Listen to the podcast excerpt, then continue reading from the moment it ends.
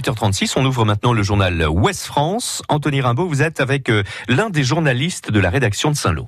Bonjour Mathieu Charrier. Bonjour. À lire euh, ce matin dans les pages Saint-Lô du journal Ouest France, des riverains qui se plaignent des contraventions qui se multiplient. Eh oui, c'est bien ça, ils habitent le centre-ville, ils reçoivent euh, des PV à répétition depuis quelques mois pour stationnement euh, trop long.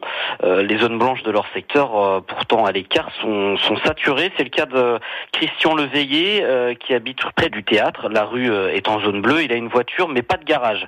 Et il a fait le compte, en l'espace d'un mois, il a reçu plusieurs PV de 35 euros l'unité. À la fin, ça lui coûte 140 euros. Le 8 mars, il a décidé d'écrire euh, au maire François Brière qui n'est pas décidé à changer euh, le système et euh, refuse l'idée éventuelle d'un macaron riverain. Ça serait source d'inégalité de traitement entre les usagers. Qu'est-ce qu'on peut lire encore dans les pages de Ouest France aujourd'hui, Mathieu Charrier? On fait un point sur les sites euh, touristiques et les musées gérés par le conseil départemental qui seront euh, ouverts pendant les vacances de printemps. Nos lecteurs pourront retrouver également un portrait d'un documentariste qui participe à la sixième édition du festival du film documentaire Doc Doc Doc Entrée à Villedieu jusqu'au dimanche 14 avril.